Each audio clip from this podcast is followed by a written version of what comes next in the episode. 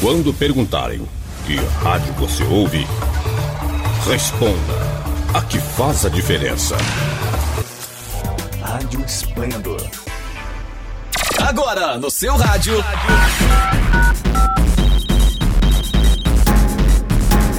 Esplendor Entrevista. Um bate-papo animado e descontraído que você ouve aqui na sua rádio web Esplendor.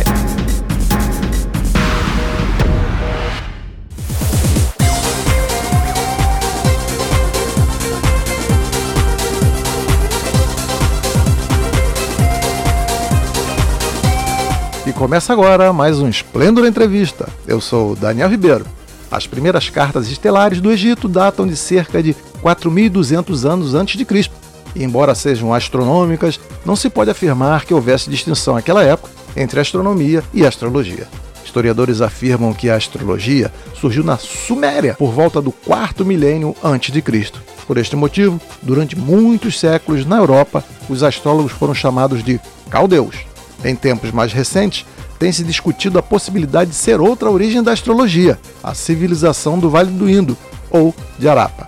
Em comum, essas duas civilizações compartilham a ênfase no papel das estrelas. Para entender melhor como os signos e os astros influenciam nossa vida, vamos conversar com Nando Hanner, astrólogo e professor de astrologia. Seja bem-vindo, Nando Hanner!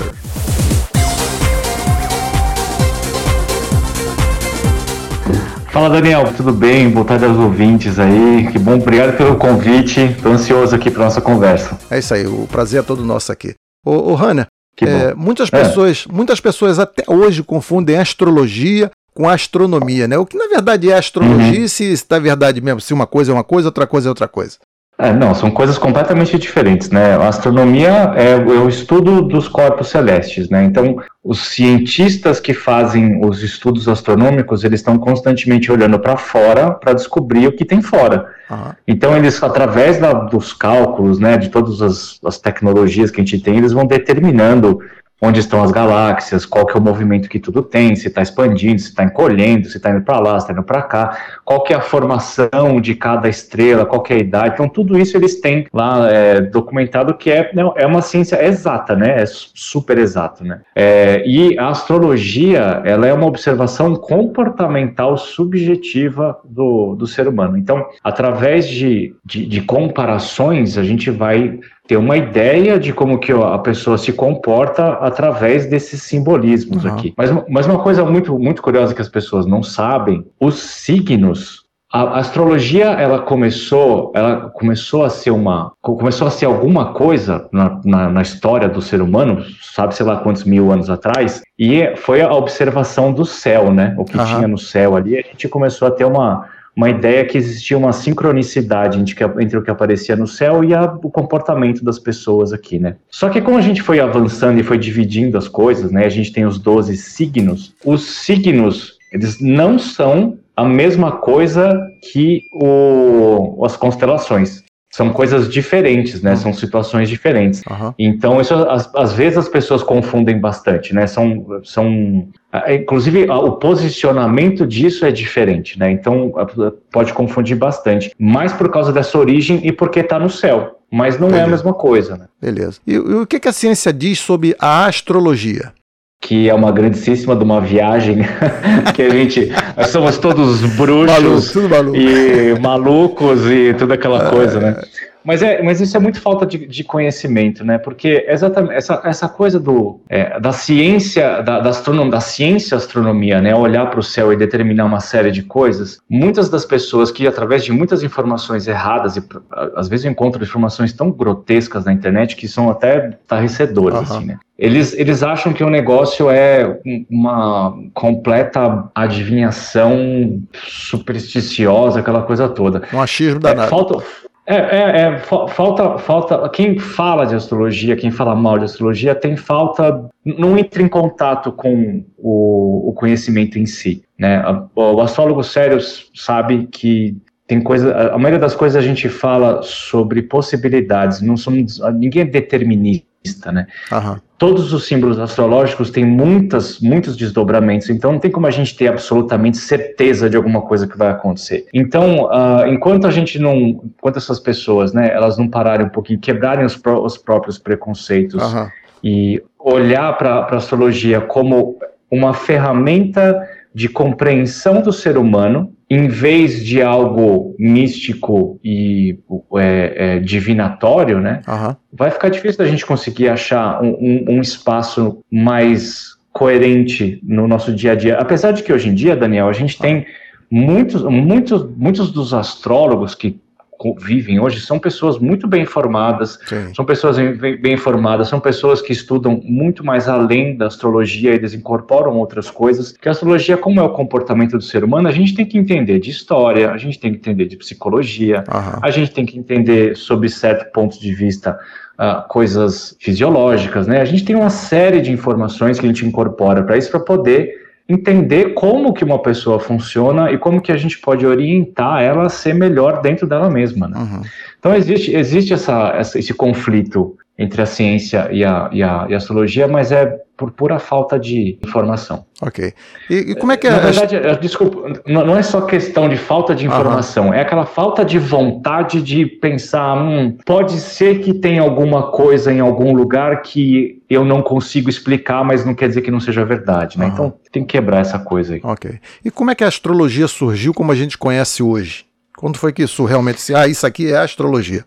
Ah, eu, é difícil da gente precisar um momento no tempo para isso acontecer, porque a astrologia nasceu junto com a astronomia, né? As duas eram a mesma coisa. É, isso lá, meu, sabe-se lá, muitos, muitos mil ah. anos atrás, né? A astrologia tem por volta aí de, sei lá, seis, oito mil anos, onde a espécie humana sempre olhou para cima como um mistério, né, uma divindade, uhum. algo que fazia, né, porque lá naquela, lá atrás naquela época as nuvens eram um fenômeno, o sol era um fenômeno, a lua era um fenômeno, tudo isso trazia sensações diferentes e eles identificavam esse, esses pontos luminares no céu, né, que tinham um reflexo aqui no nosso comportamento uhum.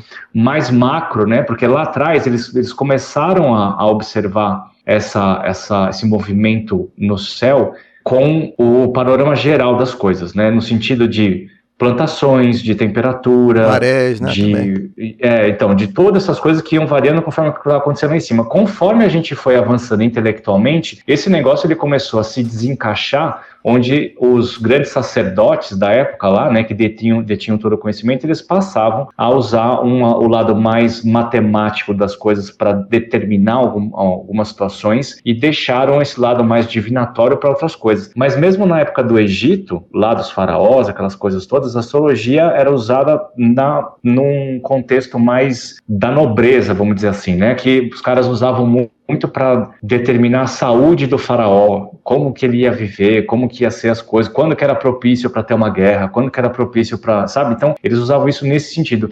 Na escala maior, né, na escala popular mesmo, é, eu acredito que desde mais ou menos 1950 o negócio vem começando a crescer mais popularmente, né, mas até antes disso, inclusive a astrologia deu uma perdida nesse meio do caminho ali, né, principalmente na época da, do, do domínio cristão, né, na época das trevas ali, a gente deu uma, uma regredida, regredida não, mas estagnada, né? Porque ainda foi muito usado, né? Os, tem muitos símbolos astrológicos em tudo que é catedral que você pode imaginar por aí, né? Os, eles usavam muito isso também. Sim, sim. E, na sua opinião, assim, quais são as bases é, da astrologia?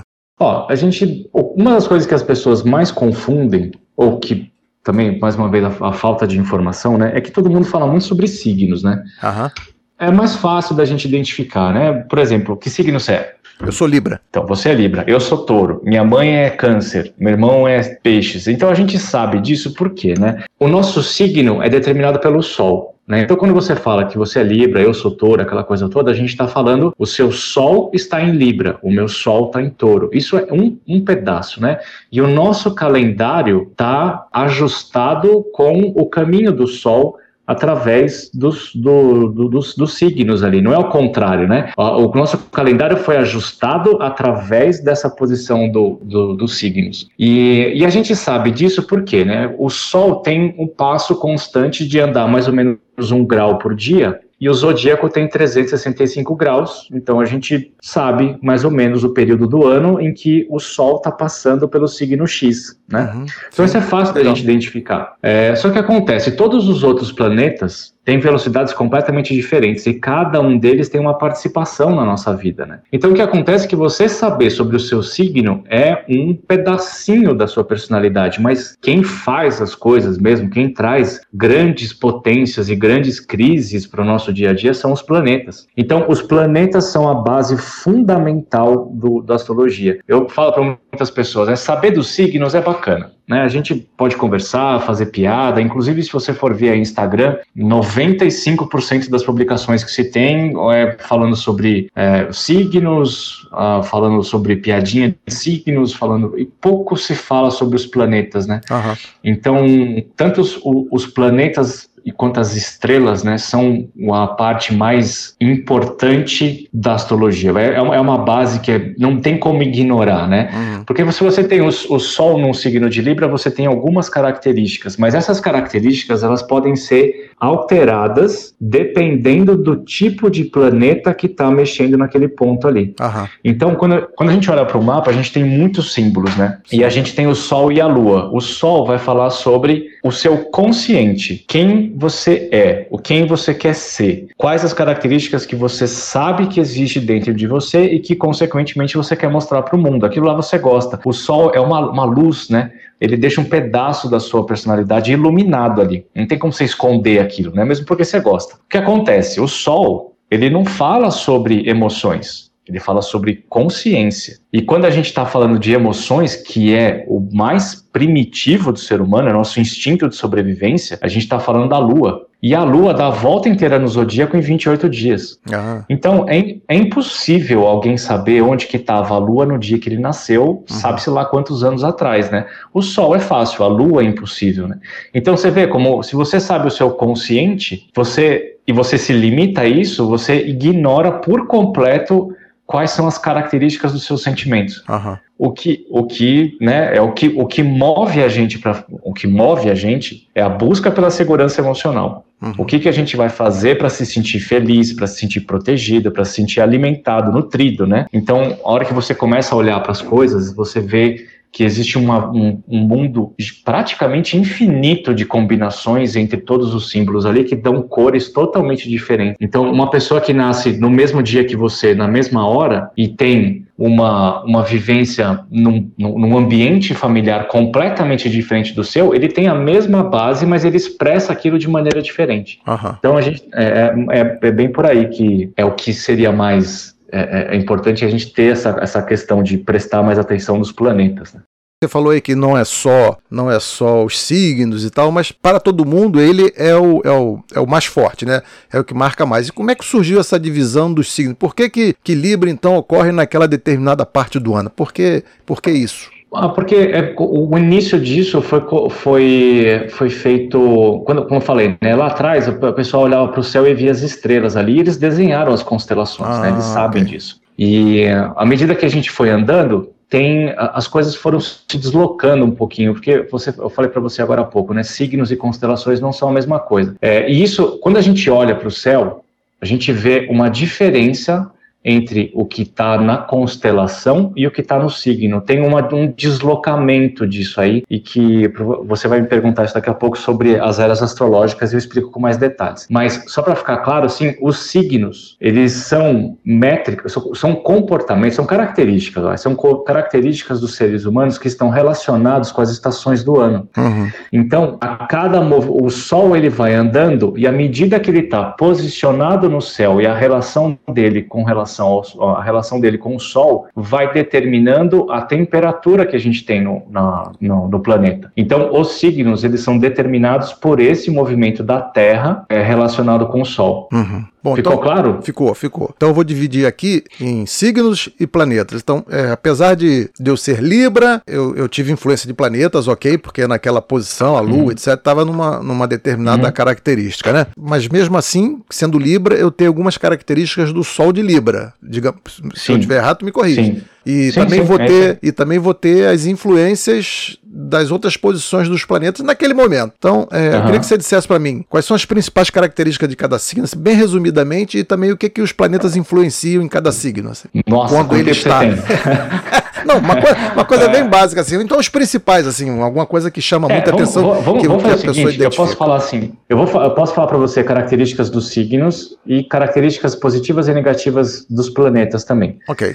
É, ana- analisar um planeta em cada signo, é, é, não, imagina, é, é um monte de coisa, né? Mas a gente pode pensar assim, olha, isso é uma coisa interessante, né? É, o, o zodíaco, ele é um caminho, é um início, né? Ele, tem- ele tem um caminho e todo caminho tem um início, tem um primeiro passo. E cada um desses signos representa um- uma fase desse, desse caminhar que a gente tem. É como se a gente saísse de um lugar e fosse, tivesse como objetivo chegar em outro. E à medida que a gente vai avançando nesses signos, a gente vai incorporando características diferentes, né? Então é bastante interessante pensar nisso, porque quando a gente fala do início, do começo, é, a gente fala do signo de Ares. O signo de Ares, ele é o primeiro signo porque é quando o Sol chegava no ponto de início da primavera. Ah, uma coisa que é, bem, é importante lembrar que a astrologia, assim como o berço da civilização, foi lá Uhum. No Oriente Médio, lá na, na Europa, lá no, no hemisfério norte. Então, tudo que a gente tem, todos os conceitos astrológicos são baseados na vivência de lá, né? Então, quando chega aqui mais ou menos para o dia 21 de março, é, o Sol entra no signo de Ares, dando início à primavera. Só que a primavera é no hemisfério norte, né? Porque aqui a gente começa o outono. É. Mas é, mas é a mesma coisa, né? Laranja é laranja na China ou no Brasil, o ser humano é igual na China ou no Brasil. A gente só tem algumas diferencinhas, mas a essência é sempre a mesma. Aham. Então o signo de Ares mostra o início. E o início, ele vai trazer características para o Ares, né?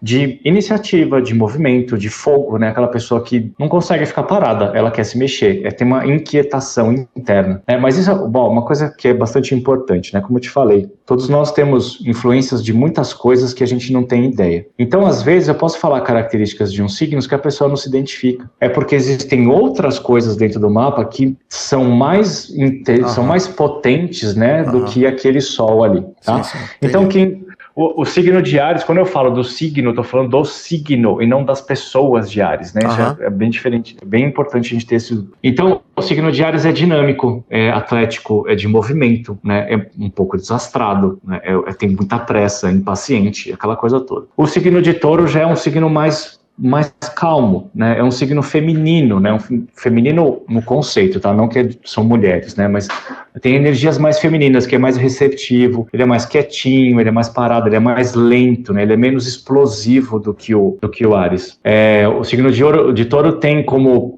principal predileção os prazeres. Prazer na vida, né? O prazer de paladar, o prazer de conforto, de carinho, de namoro, de sofá gostoso, manja, tem todo aquele negócio ali. Então, o touro é um signo de terra, onde ele gosta de ter as coisas na mão dele, né? Ele não, é muito subjetivo, não, ele é bem prático. O signo de gêmeos é um signo de elemento ar, que é o signo da comunicação, da socialização. Então, o signo de Gêmeos, ele é na dinâmica, ele é meio parecido como como Ares no sentido de se movimentar. Ele não gosta de ficar paradão, não. Ele gosta de se mexer. Então, tá ali sempre conversando com pessoas, buscando através das, das conversas, né, de conhecer coisas diferentes, ele vai agregar para ele coisas que ele quer ou evitar coisas que ele não quer. Então, é, a dinâmica intelectual é muito importante para os gêmeos. Signo de câncer é um signo do elemento água, que está muito relacionado, profundamente relacionado com os sentimentos, com a maternidade, com o nosso lar, né, com o aconchego do lar, com a nutrição que a gente tem dentro do lar. Então é um signo bastante emotivo, né? Ele, ele gosta de proteger. Ele gosta de nutrir, de cuidar das pessoas. E é uma coisa que é engraçada que a gente vê por aí, né? Que fala, ah, não, câncer é dramático, né? Câncer é muito sensível. É, Minha câncer, esposa é câncer. câncer, é, é câncer, né? Aham. É, câncer é muito sensível, sim. Só que uma coisa que a gente não pode se enganar é que sensibilidade não é fragilidade. né? O que acontece é que as pessoas de câncer sentem as emoções com muita intensidade. E emoção não é só tristeza. Emoção é raiva também, meu filho. Então o que acontece é que são muito reativos, né? As pessoas, eu tenho, eu conheço pessoas de câncer que são extremamente briguentas, mas muito briguentas. Não é aquele negócio de você dar uma patada a pessoa ficar quietinha, não. Uhum. É, tem, muita, tem muita reatividade ali, mas é muita emotividade, né? Tem muita emoção dentro daquilo lá. Então eles vivem as emoções com muita intensidade e eles sabem qual é a emoção que eles estão vivendo. E isso é muito importante, porque tem outros signos que são emocionais que eles não sabem o que eles estão sentindo, tá? Então, depois de câncer, a gente tem leão. Leão é o signo do ego, né? Se você pensar em leão, é o rei da floresta mesmo. O, o rei da floresta, ele quer o melhor que existe dentro da floresta para ele mesmo, porque afinal uhum. de contas ele é rei. Né? Então, é, o, é, o, é um dos símbolos da proteção, da, da, do exibir quem eu sou. Não é só exibir no sentido pejorativo da coisa, tem também, mas não é só isso, né? O leão tem orgulho de quem ele é. Ele olha para a vida e fala: "Cara, que lugar legal esse. Se esse lugar é tão legal e eu tô aqui e a vida é tão curta, eu preciso aproveitar aqui o máximo, né? Possível. Uhum. Então eu não vou, eu não vou aceitar qualquer coisa. Eu quero ter o melhor. Então ele vai lutar para ter o melhor, inclusive ele lutando para ter o melhor, ele vai fazer questão de mostrar para os outros que ele tá, que ele tem o melhor, porque afinal de contas ele gosta de ser reconhecido, né? Uhum. Então tem todo esse lance do ego, né? Então eu gosto de ser reconhecido por, por quem eu sou. É um signo de fogo também, então não é um signo de ficar parado, não. Ele conquista as coisas dele lá, tem que ser as coisas melhores, mas ele tá sempre querendo mais coisas. Depois disso a gente passa para o signo de Virgem, que é um signo do elemento terra também, que lida muito com o mundo material. E o signo de virgem é muito fácil da gente reconhecer por aí, né? É aquele sujeito chato, né? Organizado, pontual, sempre com o cabelinho arrumado, sempre bem, né, bem vestido, mas bem vestido no sentido de não ficar se destacando. O signo de virgem, ele gosta de ser low profile, assim, manja, ele gosta de ficar misturado na galera. Ele não gosta de, de foco, não. O leão gosta. O leão gosta de aparecer. O virgem não. O virgem gosta de ficar quietinho. E ele entende melhor que todo mundo o mundo material. É, é, uma habilidade natural dele identificar o que está errado no mundo material. Então, é um signo que lida muito bem com finanças, com engenharia, por exemplo, com métricas, né? É, o, é o, um signo que consegue enxergar a matéria e ver como que ele possa, consegue mudar isso, né? Deixar isso cada vez melhor. E ele entende que o mundo funciona muito bem se for tudo prático. E, tudo, e as coisas práticas só funcionam se tiver um sistema. Se não tiver um sistema, um, se for no modo aleatório, nada funciona. Então tem que ter uma, uma simetria, né? tem que ter um cronograma e uma lógica para as coisas funcionarem. Uhum. É, tem, o, tem aquele negócio do virgem, né? Que ele de longe ele vê se, se um quadro está torto, por exemplo. é, mas mas isso, isso não é de propósito, né? É como o câncer ser muito emocional e ele chorar num comercial bobo de TV, aquilo é instintivo, né? É, é por, é a por essência daquilo. E o, o virgem, a essência disso dele é isso, né? Quando ele entra no ambiente e tem alguma coisa errada, parece que tudo fica cinza e a única coisa que fica acesa, né, colorida, é aquele negócio que tá torto. Aí a pessoa fica se corroendo, né? Porque se não é na casa dela, ela fica pensando assim: Jesus amado, ninguém vai arrumar aquele quadro que tá torto. a pessoa não consegue nem curtir a conversa ali, sabe? Da tensão que deixa alguma coisa errada ali. Bom, depois disso a gente passa pro signo de Libra. Opa! Que é o, é, é, é, que é o signo de Libra, é mais um signo de ar, que é o, o elemento ar fala de socialização, né? Da, da conversa com o outro, né? E o signo de Libra é muito interessante, cara, porque o, o símbolo do signo é uma balança, né? É uma balança ali. E essa balança a gente vê muito erradamente às vezes e considera isso como o símbolo do equilíbrio. E tá errado isso, né? Porque não é o equilíbrio, mas é a busca pelo equilíbrio. Né? Então o que acontece com as pessoas de Libra é que elas constantemente têm que ter uma outra pessoa perto dela para ela poder sempre buscar esse equilíbrio entre a minha vontade e a sua vontade. A minha vontade, a sua, e a gente vai buscando isso, né? E uma uhum. das principais características de Libra é o casamento, mas não é o casamento necessariamente na igreja, né? Mas é a união com outra pessoa. Como essa essa a balança precisa de dois, buscar esse equilíbrio dinâmico, Libra sozinho se perde, fica esquisito, fica atrapalhado, né? Porque é como se você estivesse numa gangorra. O legal da gangorra é você ficar brincando de subir e descer. Então você precisa ter uma outra pessoa junto, né? Então, a, a, o signo de Libra ele tem essa necessidade de tá, estar envolvido com outra pessoa e não é só intimamente. Libra também tá, fala de acordos. Então, o casamento não é a única coisa que a gente olha para Libra, mas também fala de parcerias de trabalho, de parceiros, né? De como que as outras pessoas podem melhorar o meu dia. Como que eu observando o comportamento dos outros e tendo esse feedback do meu, eu posso melhorar. Então essa dinâmica é a coisa mais interessante, né? E aí é que fica um problema, né? Porque eu, eu tenho muitos clientes de Libra, cara, mas eu tenho muitos clientes com, com Lua em Libra. É, então, por exemplo, quem tem lua em Libra é uma pessoa que tem a sua segurança emocional baseada no relacionamento. E não é sempre que a gente consegue estar no relacionamento. Né? Então, existe um, uma inquietação muito grande nessas pessoas de que elas precisam achar um relacionamento. E aí, muito constantemente, acabam entrando em relacionamentos por pressa só para não ficar sozinho, né? E é totalmente compreensível, né? Porque se você, se a sua essência pede isso, você precisa completar a sua essência o mais rápido que você conseguir, né? Só que aí tem que ter muito trabalho em cima, né, para conseguir achar uma coisa positiva. Mas ó, o signo de Libra é um é, é muito bacana por ele conseguir sempre se colocar no sapato dos outros, manja? Uhum. Aquela, aquela frase que a gente fala, né? Não faça com os outros que você não quer que faça com você. Uhum. Só funciona para Libra, porque os outros não é bem assim. então, o Libra tem, o Libra tem uma característica muito forte que parece com peixes também, que é a empatia. Então, é um defensor né? É uma, um, um, signo que gosta de cuidar dos outros, que gosta de deixar os outros felizes. Isso é muito bacana, cara. Isso é muito legal. É legal. Bom, aí depois de Libra a gente passa para o signo mais demonizado zodíaco, né? Como as pessoas odeiam esse signo, que é o signo do escorpião. As pessoas que ouve, ouve que é de escorpião, a pessoa levanta da mesa de jantar e vai embora. Acaba o encontro ali mesmo. Cara, o, o feliz no jogo, eu... feliz no jogo e feliz no amor, né? É, é, é bem por aí. Deles. É bem por aí. O, o, signo de Escorpião é mais um elemento do, é mais um signo do elemento água, né? Que tem, ele é muito intenso, cara. E lembra que eu falei que o, o signo de Câncer ele sabe o que ele tá sentindo? Uhum. O signo de Escorpião ele não tem muita ideia do que ele está sentindo porque ele não se permite sentir. Ele tem medo de sentir as emoções porque ele é muito visceral. É, cara, o signo de escorpião é o mais complexo do zodíaco. Eu sou super, super a favor e fãzaço de escorpião. Eu acho que é o símbolo, é o símbolo, é o símbolo mais mais complexo, mais profundo, mais, uh, mais poderoso de todos, mas ele é tão complexo, ele é tão difícil que é muito difícil você conseguir encontrar uma pessoa que consegue lidar bem com essas características, né? Porque, cara, quando mexe no emocional de escorpião, é assim, é, é a pessoa se sente no limite da vida. Uhum. De verdade, não é, não é exagero, o negócio é bastante complexo mesmo. Então, o que acontece é que a pessoa de escorpião, por ter essa sensibilidade tão grande, ela começa a se proteger da vida e das pessoas para não viver, para não sentir essa emoção de novo, né? Para não se frustrar. Então a gente encontra muitas pessoas escorpião uh, fechadas, muitas pessoas escorpião até fingindo que são frias, não querendo olhar para as dores, né? Para os traumas e e tentando evitar entrar em relacionamentos muito profundos para não para não para não sofrer.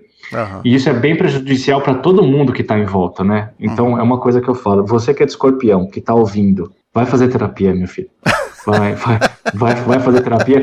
E assim, é, não, é, não é porque é ruim, é porque é o contrário, né? Porque quanto mais o escorpião consegue se explorar e entender tudo que está oculto, que está dolorido, e você resgatar essas coisas e curar essas coisas, o escorpião ele pode ser o melhor signo do zodíaco não só para si, mas para todos, porque ele é o puro símbolo do curador. Na hora que ele se cura, ele consegue curar tudo que está em volta. Só que se curar é uma tarefa hercúlea, né? Você tem que fazer um esforço bem grande. Uhum. Mas o escorpião a gente pode ficar horas falando dele aqui, uhum. pela complexidade dele, né?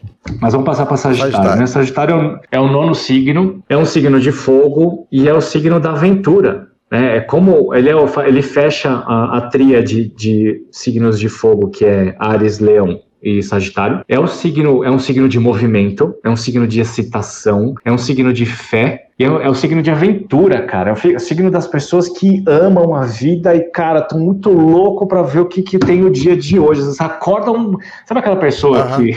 você, mora, você mora em prédio? Mora em prédio. É, sabe aquela pessoa que acorda às 6 horas da manhã, entra no elevador super alegre, super saltitante. Bom dia! 6 horas da manhã. Aí você, ah. você, dá de cara com uma pessoa de escorpião que tá de mau humor, fala, bom dia, por quê, meu? São seis horas da manhã, eu queria estar tá dormindo. né? Então, o Sagitário ele tem muita excitação na vida, né? Ele, ele, ele consegue enxergar a vida com muita fé. Esse lugar realmente é maravilhoso. Não é um lugar ruim, é lindo, é maravilhoso. Então, a vida vai me trazer coisas incríveis e eu quero descobrir o que vai acontecer hoje. Então, é um signo muito legal de ter por perto, porque se você está triste, você está para baixo, vai conversar com uma pessoa de Sagitário que ela vai te levar para cima. Uhum. Tem, muita, tem muita alegria dentro. Isso, isso é muito legal, cara. E a gente fala muito sobre fé em Sagitário. Ele acreditar, a minha frase favorita, né? Ele acredita que nada é por acaso nessa vida.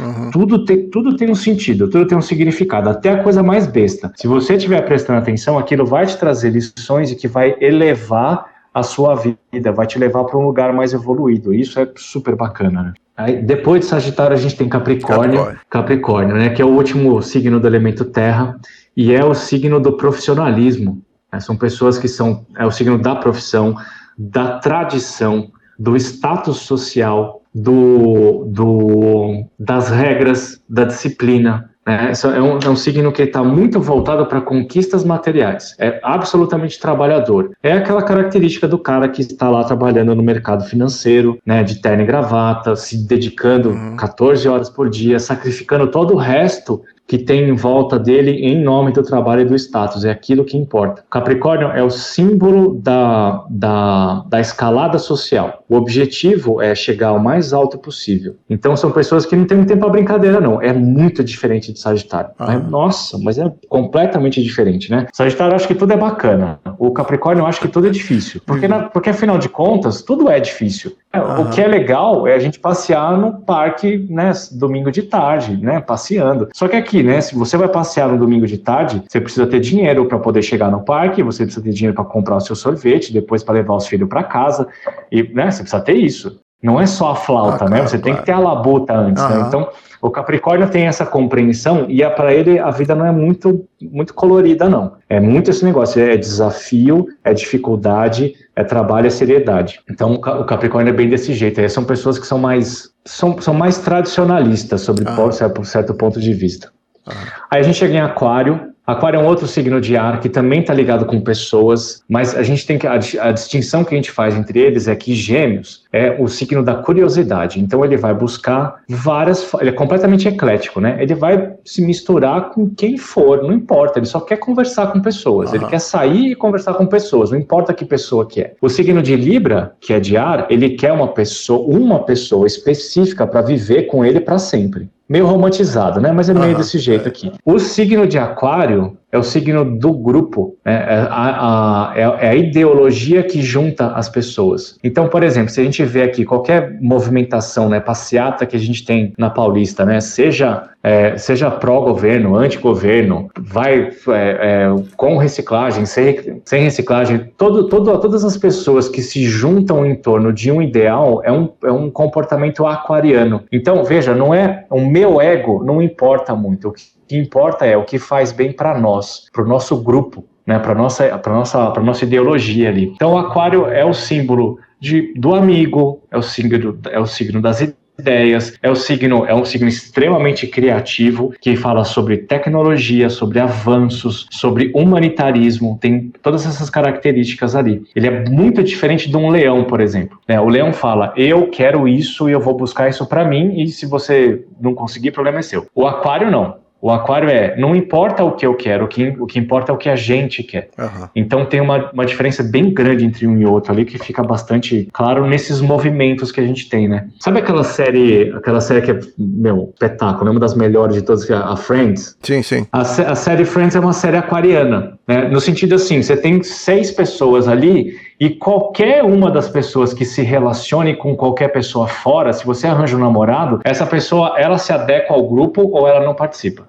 É, e é o, é o, a, o, aquário, o aquário é mais ou menos desse jeito aí. Entre outras muitas características, né? Aham. E aí depois a gente, a gente chega no final do caminho. Né? O final do caminho é o símbolo, é o signo de peixes, que é antes de Ares, né? E esse signo é o signo da espiritualidade, cara. É o signo da música, da arte, da inspiração, da intuição. É um signo que é extremamente sensível. É outro signo que não tem a menor ideia do que ele está sentindo, nem se ele está sentindo porque é dele ou porque é do outro, porque existe. Como é um signo que não tem. Ele é desprovido de qualquer materialidade. Né? Você pensa ali em touro, tem a coisa da, da comida, né? O, o, câncer, por exemplo, tem aquele lance do lar, né? De gostar de casa. O virgem tem as coisas métricas. Então, todos os signos têm alguma representação física. O, os peixes não tem. Não o tem. peixes, ele, ele simboliza a energia, né? A energia. Aham. E o que, é energia? Sei lá, é um negócio que a gente sente, mas que a gente não põe a mão, a gente não enxerga, né? Uhum. Então, o, si- o, o signo de peixes é extremamente sensível, não só às suas condições, mas às condições dos outros, né? Ele se mistura com muita facilidade com os outros. E aí a gente tem uma série de características, né? A primeira delas é que é é um signo absolutamente empático. né? Se você tá chateado, a pessoa vem e fica chateada junto com você, existe essa, né? Eu tô me compadecendo de você aqui e vamos, vamos fazer alguma coisa, né? Pô, a Aham. gente se abraça pelo menos. Solidário, solidário. Agora, é, isso, isso. Só que tem um problema muito sério em peixes, é que ele, como, como ele tem muita dificuldade de entender a vida dele no plano material, ele pode buscar constantemente a inconsciência, o contato com o inconsciente, né? Uhum. Ele quer buscar isso, né? Porque um pedaço dele vive nessa, nesse plano. E aí a gente tem duas vertentes muito importantes, né? O lado mais saudável de peixes é a espiritualidade. Espiritualidade não se encaixa dentro de religião, né? Isso faz é um contexto muito mais amplo, mas a religião faz parte disso. Então, se você tem uma pessoa de peixes que trabalha ali meditação, faz uso da arte, da dança, da música, vai no centro espírita ou vai mesmo numa igreja católica, então, isso ele está trabalhando o lado positivo de peixes e ele está tentando se encontrar de um lado mais saudável ali. O lado negativo de peixes, cara, é bem problemático, bastante. E assim, eu cansei de ver pessoas é, pessoas de peixes com problemas de alcoolismo, com problemas de vícios, vícios em drogas, vício em sexo, exposto e submisso a relações tóxicas assim violentas. É, é, o signo de peixes é, é uma é bem complexo, não tanto quanto o escorpião, mas ele tem as suas, as suas, as suas coisas ali que precisam ser trabalhadas com muita atenção. né? Uhum. Então, cara, esse é, é o melhor resumo que eu consigo fazer Sensacional, desses 12 sensacional.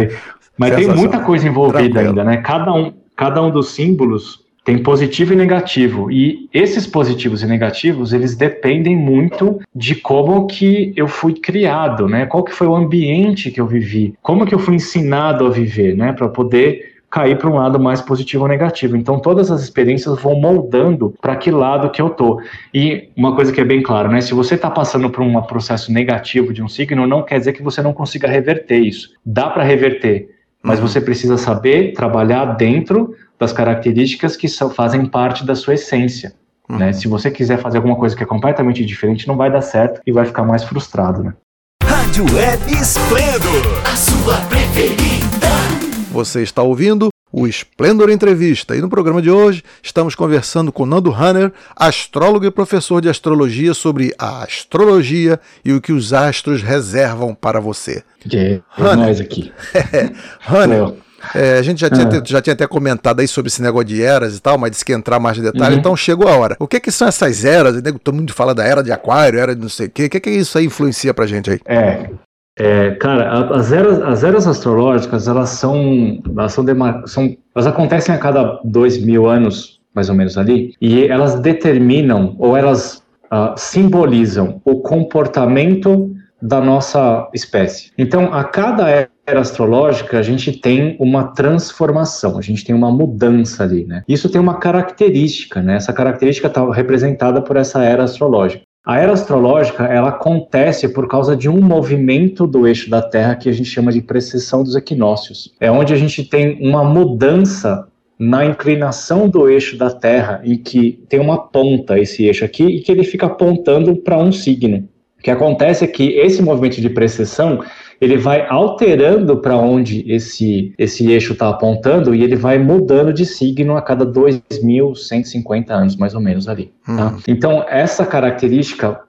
esse signo, ele mostra qual que é a essência comportamental da nossa espécie. E quer ver aqui, quando a gente estava lá, vamos imaginar aqui, 2000, 8000, mais ou menos quando foi uns 6000 antes de Cristo, foi quando a gente estava na era de na era de, de na era de câncer. Uhum. E essa era de câncer foi quando o ser humano começou a descobrir que se ele viver junto, ele, come, ele tem mais chance de sobreviver a um ataque de um tigre de bengala, né? um tigre dente de sabre, por uhum. exemplo. Né? Ele tem mais chance, se você tiver 10 pessoas, a chance de você sobreviver é muito maior do que se você estiver sozinho. Então o que aconteceu foi que essas, essas pessoas né, pré-históricas talvez, elas começaram a se juntar e se esconder dentro de cavernas onde elas se protegiam ali. Então elas começaram a construir os primeiros lares, né, onde eles tinham o acúmulo de pessoas dentro de um ambiente onde eles conseguiam ficar mais protegidos, que a proteção e a primeira ideia de família estava encontrada ali, naquele, naquele momento da, da, da era de câncer. Uhum. E a gente vem avançando nisso, né? Depois da era de câncer, a gente entrou em Gêmeos, que foi quando surgiu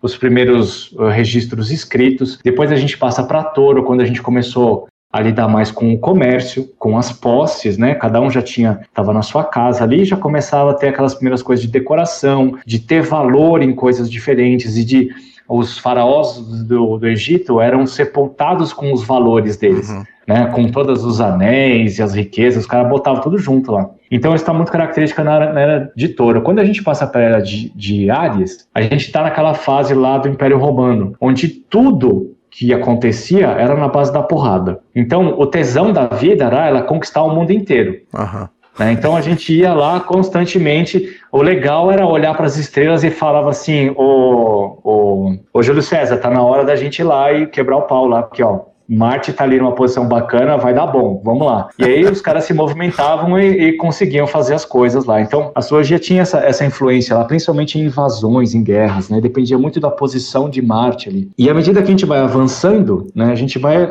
alterando a característica da sociedade de uma maneira geral. E para você ter uma ideia, quando a gente chegou no ano zero, a gente entrou na era de peixes. E a era de peixes é a era da espiritualidade. É a era, como eu falei para você, lembra que eu falei para você que uhum. o signo de peixes, ele, ele não sabe muito bem o que, que ele sente, o que, que ele quer, porque ele se mistura muito com os outros e tal. Ele não tem muita força de vontade, vai, não tem muita clareza de quem ele é. E ó, eu tô falando do signo, tá? Não tô falando das pessoas, eu tô falando do signo só, do conceito. Então, se você pegar e pensar no contexto da nossa história como espécie, quando a gente entrou ali nos anos do, do não exatamente no ano zero, né? Mas conforme a gente foi avançando dentro dessa era, nós fomos dominados pela Igreja Católica, onde nós fomos, é, é nós fomos, nos tornamos seres totalmente subservientes à vontade de Deus. Então, quem mandava na vida era Deus e você não tinha nada para fazer a não ser rezar para tudo dar certo, porque senão você ia para o inferno. Uhum. Né? Então, é, essa é a principal característica da era de peixes. Tem todo o lance da empatia, tem todo o lance da, da é, enfim, de um monte de coisa ali, mas a principal é essa submissão religiosa. E quando a gente começa a avançar nisso, e é o que está tá acontecendo agora, né, a gente começa a trocar.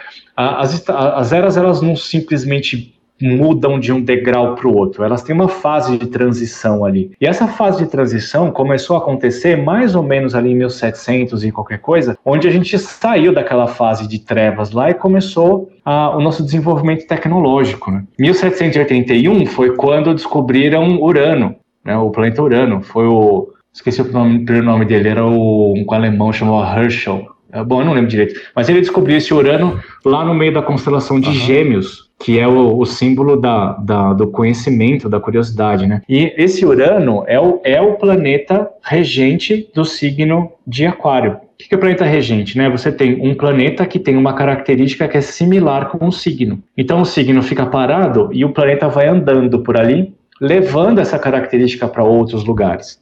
Então existe essa correspondência.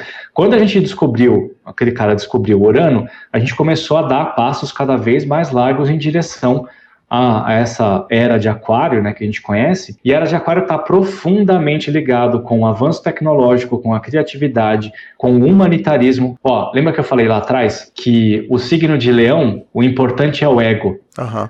o signo de aquário, o importante é o grupo, né? Então, quando a gente pensa aqui que o que é importante para peixes é a divindade, a gente coloca todo o poder na divindade. Mas quando a gente começa a viver o signo de aquário, né, a era de aquário, a gente começa a prestar mais atenção na coletividade. Então, o direcionamento da atenção sai de um lugar onde a gente não tem poder para um lugar onde a gente vai construir as nossas ideias para poder sobreviver como comunidade. Uhum. Então, essa transição da era de peixes, a gente passa da submissão para ativação, né, para ser mais ativo dentro do que é importante para a humanidade. Então, e todos esses temas, né, tecnologia, a exploração do espaço, a, a preocupação com a ecologia, com a, a, reciclagem das coisas, são todas características de aquário. É mais pensando no bem coletivo uhum. e não individual. Né? Então essa era de aquário ela vai acontecer de verdade um pouco mais para frente ainda, mas a gente está bem na fase de transição ali.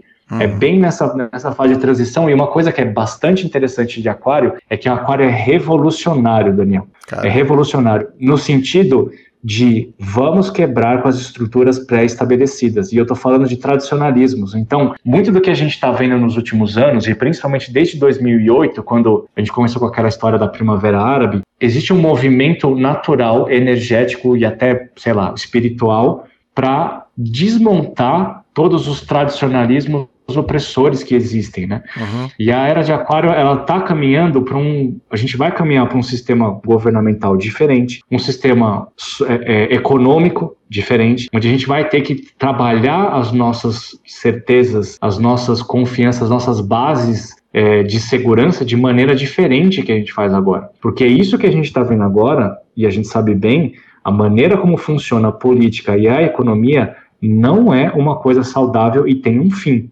Uhum. Né? Tudo, tem, tudo tem começo, meio e fim. E essa estrutura financeira é uma coisa que está começando a dar sinais de instabilidade já faz tempo. Né? A gente lembra lá atrás nos Estados Unidos, já teve, já em 1929 a gente teve aquela, aquela quebra por especulações, por criar coisas que não, que não existem e viver em função disso é uma coisa que não é natural e está vivendo um momento de transformação. É por isso que todo mundo está tão tenso, porque se você passa décadas e séculos, né, vivendo em cima da troca de moeda, quando você tem que mudar isso, como que você faz? Você tem que é. passar por um período de instabilidade, né, que é o que a gente está vivendo agora. Uhum. Isso sem falar no sistema político, né? O sistema político a gente pula, é, não entra em discussão. É. Até muito se fala mapa astral, né? O que é mapa astral? Ó, todos todos os mapas astrológicos são mapa astral, todos. Né?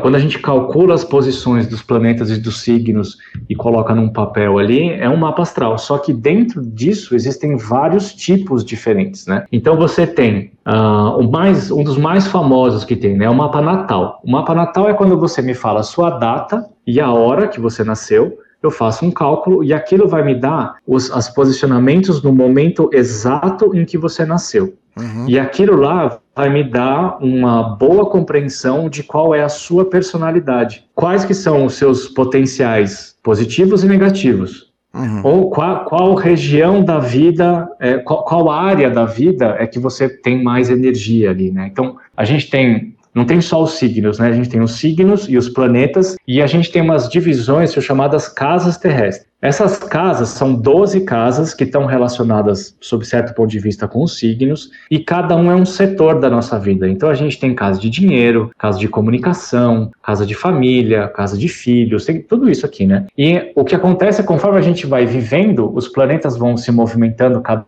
um na sua velocidade, e quando você nasce, eles podem estar mais próximos ou mais afastados, né? Se eles têm muito, se eles estão muito próximos, eles podem estar tudo dentro de uma casa, né? E aquela casa é altamente relevante para você. Uhum. Mas você pode tem gente que tem planetas espalhados pelo mapa inteiro, quer dizer que eles são relativamente equilibrados, né? Mas você quer ver uma, uma, uma ter uma ideia aqui? A geração de 81, 82 tinha muita coisa no signo de Libra.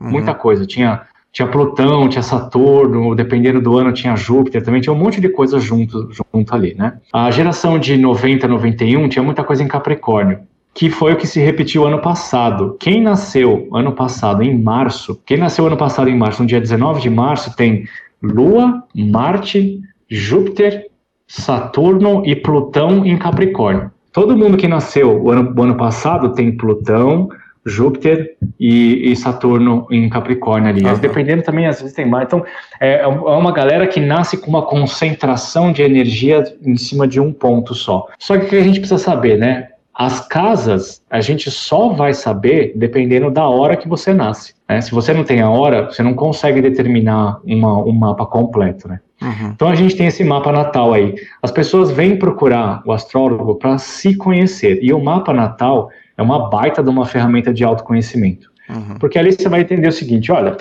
cara, você nasceu com Sol em Libra. Não adianta você achar que, ou, ou você pensar que o seu a, a, solução da sua vida é ir para o meio da floresta e viver sozinho lá a vida inteira. Vai, vai contra a sua essência, né? Então, a astrologia ela serve para ajudar você a se entender, a se aceitar e começar a tomar decisões mais coerentes com o que você realmente quer. E não necessariamente isso é fica mais simples, uhum. né? Porque quanto mais, mais você se conhece, mais complexo ficam as coisas, mas pelo menos fica mais menos menos nublado, né? Fica uhum. mais claro ali. E aí existem outros mapas, né? Tem, uh, tem o mapa de uh, tem o mapa natal, depois tem os mapas, vários mapas de previsão, são várias técnicas de previsão, onde eu vou ver qual que é a evolução daqueles pontos que tem no seu mapa natal. Então eu consigo te dizer mais ou menos em que fase da vida pode acontecer tal coisa. Uhum. Mas não é, necessariamente uma coisa específica, mas qual que é a cara daquele momento. Então quer ver um exemplo? Um, uma, das, uma das coisas mais mais famosas que tem, que a gente lida bastante no dia a dia, é um negócio que a gente chama o retorno de Saturno. Retorno de Saturno acontece para todas as pessoas entre os 29 e 31 anos de idade. E todo mundo passa por algum evento transformador nessa, nessa, nesse momento. Pode ser, ó, o meu irmão do meio casou com 29, se eu não me engano. Eu tive minha filha com 29 anos. Então tem gente que perde o pai, tem gente que abre uma empresa, tem gente que uh, muda de casa, compra seu primeiro imóvel, tem, sei lá, tem algum evento ali que traz você para a realidade onde você percebe que o único responsável pela sua vida é você. Você sai da vida jovem e vai para a vida madura nessa, nesses dois anos aqui. E muitas decisões são tomadas ali por livre e espontânea vontade, né? Para quem é mais maduro, e outros na porrada, né? Uhum. Para você poder é, se centrar. Então tem várias coisas diferentes, né? Outra coisa bastante que a gente ouve falar é do mapa de revolução solar. A revolução solar é o mapa do seu próximo ano. Então você está fazendo aniversário, no, nesse próximo ciclo do Sol, onde ele sai do ponto onde você nasceu e deu a volta inteirinha e volta para o seu novo aniversário, tem uma série de características ali. E nessas características a gente pode definir alguns certos acontecimentos, né? Você pode se preparar para aproveitar muito bem os momentos positivos ou ficar esperto com os momentos de crise. Uhum. É, isso, é, é, esse negócio é, é, é, tão preciso e é tão esquisito, até para mim, hein? Eu, eu, já trabalho com astrologia há 12 anos. É, tem algumas coisas que eu falo, cara, astrologia é um negócio bizarro, meu. Como, como que pode, né? Quer ver um exemplo? Essa semana eu estava eu tava fuçando na minha Revolução Solar, que eu faço aniversário em maio, né? Eu tava dando uma olhadinha ali. Aí eu vi que por esses dias eu tinha, tinha, tinha uma, uma certa instabilidade financeira ali, né? Aí eu falei, nossa, que esquisito, né? Tá tudo bem, tudo tranquilo, né? Não vai acontecer nada. Fiquei ali pensando que podia, fiquei meio, meio atento, né? Eu tenho um lance meio com dinheiro, né? Eu gosto de deixar tudo muito bem arrumado. Uhum. E aí, tô lá com a minha reserva, né? Dois dias atrás, um dos meus alunos chegou para mim e falou assim: Ó, oh, Nando, eu não vou mais poder fazer o curso e tal, né? Eu falei, cara, aí perdi, oh, desculpa, falei palavrão, é, foi, perdi dinheiro, tá vendo? Aí lembrei imediatamente do negócio daquele uhum. ponto da revolução. Sei, sei. Não, só, não satisfeito, hoje eu, tô, hoje eu tô em São Paulo, né? Uhum. Vim pra, eu, moro, eu moro no interior, mas eu vim para São Paulo hoje e, cara, cheguei em São Paulo, quebrou o carro, cara. Eu mais cheguei um em São Paulo. Mais um dinheiro, mais um dinheiro mais um dinheiro, né? Aí você fica pensando, pô, é, é, não, não, dá para ser uma coisa ao acaso, sabe? É, é, muito, é muito, é muito preciso, cara, é. muito preciso. Mas assim, eu posso então, usar. Vários. Eu, eu posso usar o, o mapa astral para por exemplo, eu quero escolher uma data para me casar ano que vem. Eu posso usar o mapa astral uhum. para escolher uma data melhor para mim, para que sim, isso aconteça? Sim, sim. Sim, sim, com certeza. Hum, Agora, legal. uma coisa é clara, né? A gente, a gente tem a, a, astrologia eletiva, que é exatamente esse ponto, né? Falando, Nando, eu tô afim de casar. Né? Bom, primeira coisa, né? Você tá namorando com alguém? Eu já sou casado. É a primeira coisa que. É, não, assim, mas eu tô falando genericamente, ah, né? Sim. O cliente vem e fala assim, Nando, quando que eu vou casar? Eu falo, bom, primeiro, você tá namorando? É, Porque tem gente, acredite ou não, tem gente que veio perguntar para mim quando que vai casar e nem namorado tem. né? Então, mas vai correr atrás. A gente, é, a, a, gente pode saber disso? Até pode, né? Até, até tem como. Mas como eu falei, os símbolos, eles não são únicos. Uhum. Não tem um símbolo específico que vai falar somente de casamento. Então, uma das coisas que a gente fala sobre casamento é o planeta Vênus, por exemplo. Só que o planeta Vênus ele fala sobre prazer, sobre relacionamentos, sobre preguiça, sobre dinheiro, sobre posses. Então você entende como não dá para ser específico Sim, com isso? Claro. Existe uma possibilidade. Existe ah. uma possibilidade. Só que aí tem outra coisa. Você vai casar, você já tá namorando, tá noivo. Bom, a gente quer casar, vamos ver qual é a data melhor. Maravilha, vamos lá. Eu posso trazer quatro datas para você no ano que vem que podem ser bacanas, para vocês terem uma festa legal, uma viagem bacana, a festa fluir sem problemas, vocês não terem problemas financeiros no meio do caminho, só que isso não é garantia de que você vai ser feliz para sempre. É, porque tudo muda constantemente. O que a gente vai ver para frente, outro dia um aluno me perguntou, né? Quantos meses para frente eu posso ver numa previsão astrológica? Eu falei, você pode ver quantos milênios você quiser, porque um mapa ele não tem ele não tem um fim. Não é, não é exatamente assim, tá? Mas eu, vamos pensar que o mapa natal, quando você nasce, você dá início a um mapa, dá vida a um mapa. E o mapa você pode ficar calculando o movimento dos planetas ali para o tempo que você quiser, porque uhum. a gente sabe, a gente sabe que Saturno anda nessa velocidade há um zilhão de anos. Então, se não vier nenhum cometa e der um tranco nele, ele vai continuar andando nessa velocidade por mais um milhão de anos. Então a gente sabe onde ele vai estar em 3170. A gente sabe. E a gente sabe o que isso pode fazer dentro do seu mapa. Mas o percurso que vai sendo, vai sendo feito ali depende totalmente das suas atitudes. Então você pode casar numa situação astrologicamente super favorável para aquele momento, mas quanto tempo aquilo vai durar depende muito da sua atitude com isso. Uhum. Por isso que eu falo, né? A astrologia ela tem que ser usada para se conhecer e não para determinar futuro. Uhum. É, isso é a coisa que é mais importante que a gente, eu e muitos astrólogos que eu conheço, estamos trabalhando para tirar essa coisa, né, de, ah, o astrólogo fala que eu vou ser feliz para sempre. Não vai, uhum. não vai. Não porque ninguém é feliz para sempre o tempo todo, isso vai ser chato para burro também, uhum. né?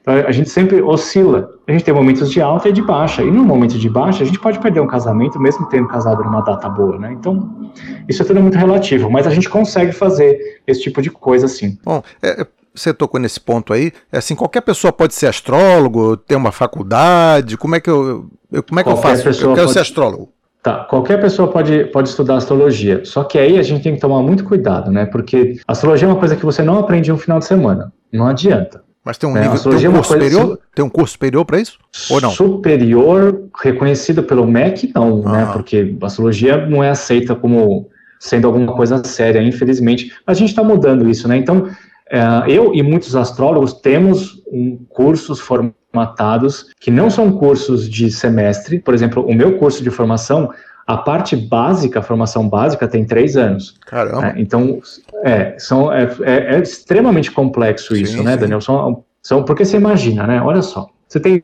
12 signos, você tem oito planetas, você tem o Sol e a Lua, você tem 12 casas, e você ainda tem um outro lance no meio que chama aspectos, que são ligações que os, que os planetas fazem entre si, que podem ser positivas ou negativas. Uhum. Isso sem falar em todas as outras estrelas fixas, em todos os outros pontos matemáticos. Meu, é, é, uma, é um negócio assim que eu não consigo nem é falar, eu já fico confuso. É muita coisa. É. E cada interação entre si, cada interação tem uma, um, um reflexo psicológico e comportamental que você precisa estudar bastante a fundo aquilo para poder entender como que aquela pessoa funciona, né? Então, uhum. se eu, cara, se a, pessoa, se a pessoa entende de signo, você não é astrólogo, sabe? É, você pode ter um, conhecer signos é uma coisa e é uma coisa que todo mundo pode fazer fácil. Em um final de semana você consegue entender como, como funciona cada um deles. Mas você entender a dinâmica do mapa, você entender como que funciona cada planeta, como eles interferem entre si, é uma coisa que é muito complexa, né? Então todo mundo pode estudar, todo mundo pode ser astrólogo, porém, você tem que ter uh, uma base sólida feita por um astrólogo coerente, competente, com experiência e que sabe que para você conseguir usar essa ferramenta, você tem que ter um tempo de estudo. Não adianta fazer curso de seis meses que, que seja. Você não vai conseguir uhum. explorar tudo que a gente consegue explorar, né? Então, quando os alunos entram para conversar comigo, eles falam assim, ah, quanto tempo tem? Eu falo, ó, O ideal básico são três anos. Mas a gente não tem aula todo dia, né? Mas a gente tem cons aulas constantes, encontros constantes, muita discussão e tal. Mas aí eu falo, olha, para você conseguir começar a trabalhar com um mapa natal trabalhar de maneira segura, confiante, analisando o mapa, mapa natal de uma pessoa para poder ajudar ela a se encontrar, a se aceitar, a começar a tomar atitudes mais coerentes com a essência dela, no mínimo, no mínimo, um ano e meio. Aham. No mínimo. Menos que isso, você pode fazer, mas você tem que ter apoio de um outro profissional. Aham. Então, os meus alunos, por exemplo, eu incentivo eles constantemente a fazer mapa de namorado, de pai, de mãe, de irmão, de amigo. Vai fazer. Chama, faz fez o mapa, calculou o mapa, viu como são as coisas, me chama, a gente conversa junto, eu te explico umas coisas e você faz uma análise básica. E à medida que a pessoa vai avançando, uhum. a gente vai incorporando vai coisas ali. É. Bom, é. esse negócio de inferno astral, isso existe mesmo, não? Não, não, tec tecnicamente não existe. Uhum. Não, não existe. Mas o que, o que, bom, o meu ponto de vista sobre isso, né? Inclusive eu até fiz um vídeo no Instagram, acho que faz um mês e pouco que eu coloquei esse vídeo lá no meu uhum. perfil, falando sobre isso, né? Porque tecnicamente não tem um inferno astral, né? Não tem uma, uma queda de energia, não tem, não tem uma explicação de as, porque as coisas começam a dar errado, né? Mas Sim. o meu ponto de vista é assim: a gente tem que pensar num ano da nossa vida como se fosse um dia.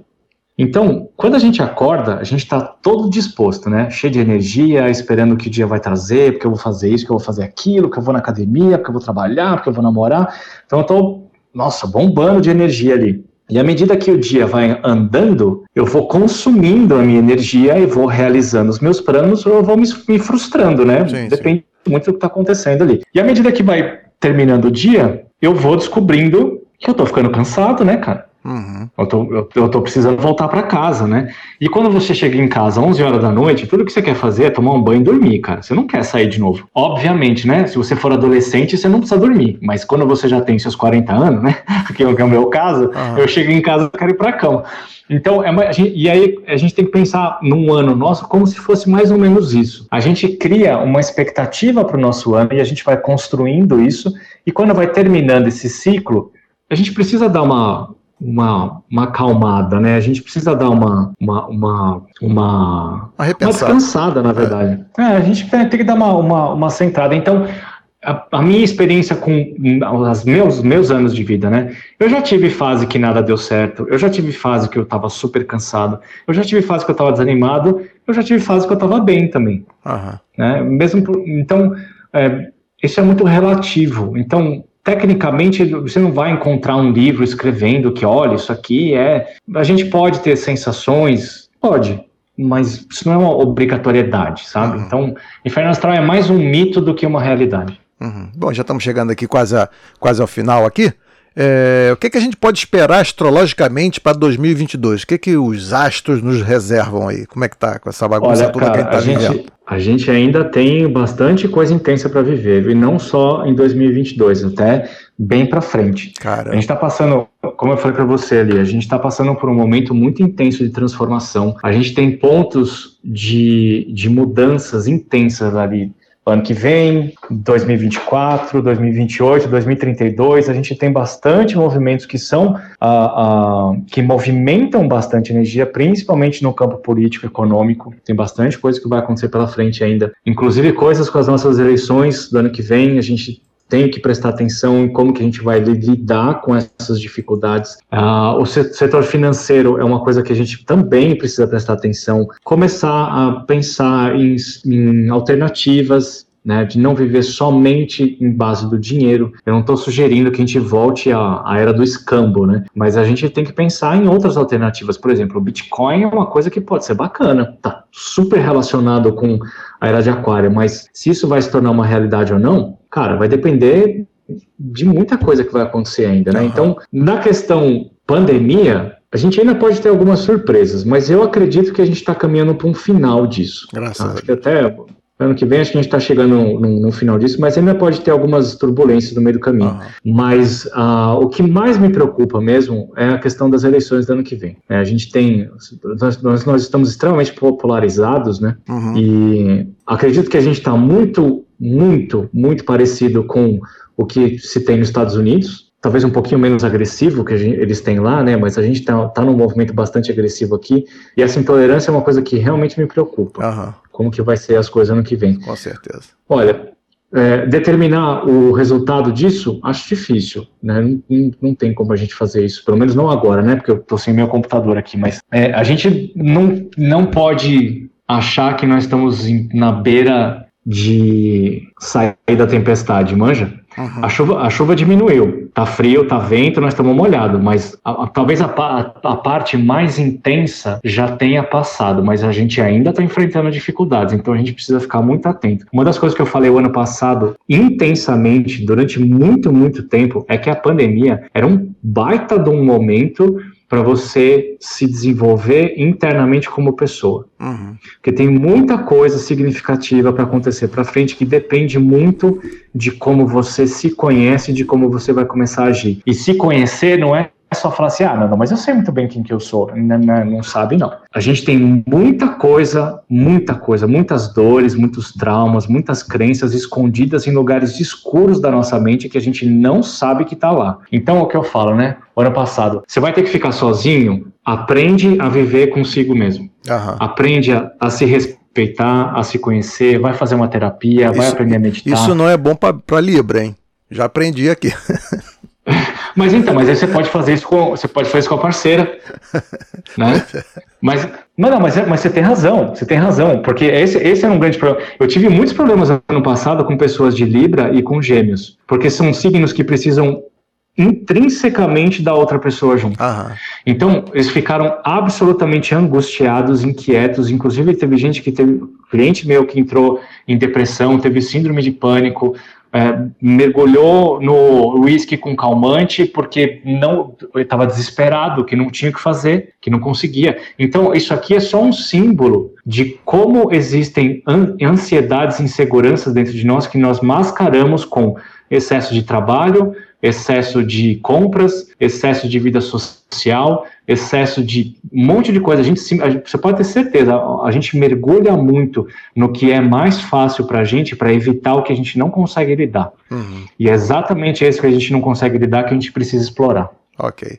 Bom, Hanna, se você quiser agora divulgar seu site, canal, contato, trabalho, rede social, o que você quiser, o microfone é teu agora.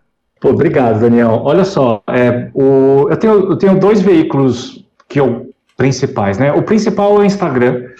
É o que é mais movimentado, onde eu publico mais coisas e é onde os clientes chegam através de mim. E o segundo canal é o YouTube, que eu estou começando a, a, investir mais tempo nele agora. Ele está crescendo devagarzinho, de forma orgânica, ele está crescendo ali. É, e tem, tem, muito, tem um conteúdo bastante legal ali. Tá, mas umas coisas recentes. Qual é o qual é o, o, o, o perfil lá do o, Instagram? O Instagram é, é, é Nando Runner underline astrólogo. Nando Runner underline astrólogo, astrólogo e no YouTube é Nando Runner astrólogo. Ok. Tá, tá os dois ali. É fácil de achar também. Uhum. O, o do, do Instagram é bem fácil. É, se botar no Google. E ali através. É, sim, é bem, bem tranquilo, bem facinho.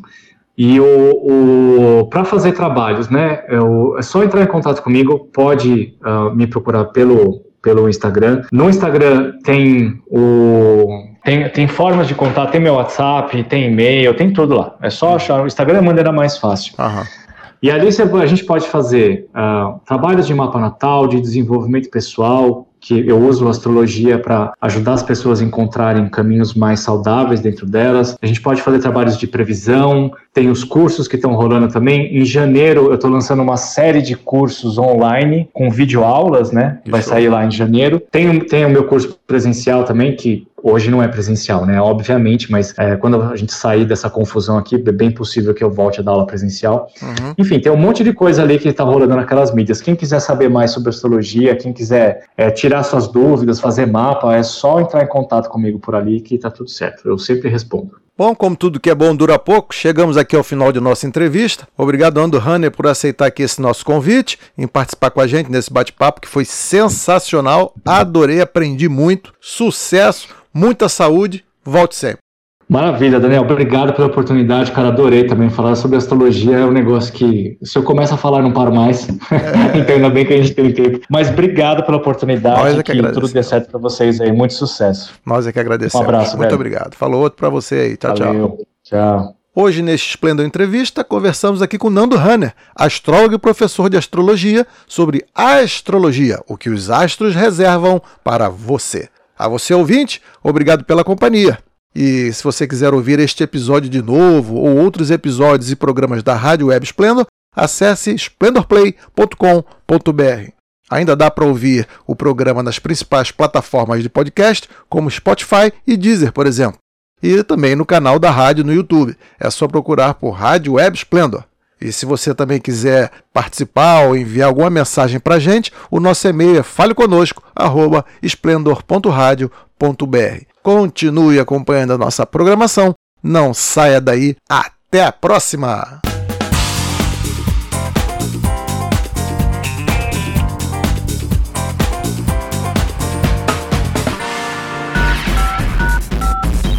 Você acabou de ouvir Splendor Entrevista, um bate-papo animado e descontraído aqui na sua Rádio Web Splendor.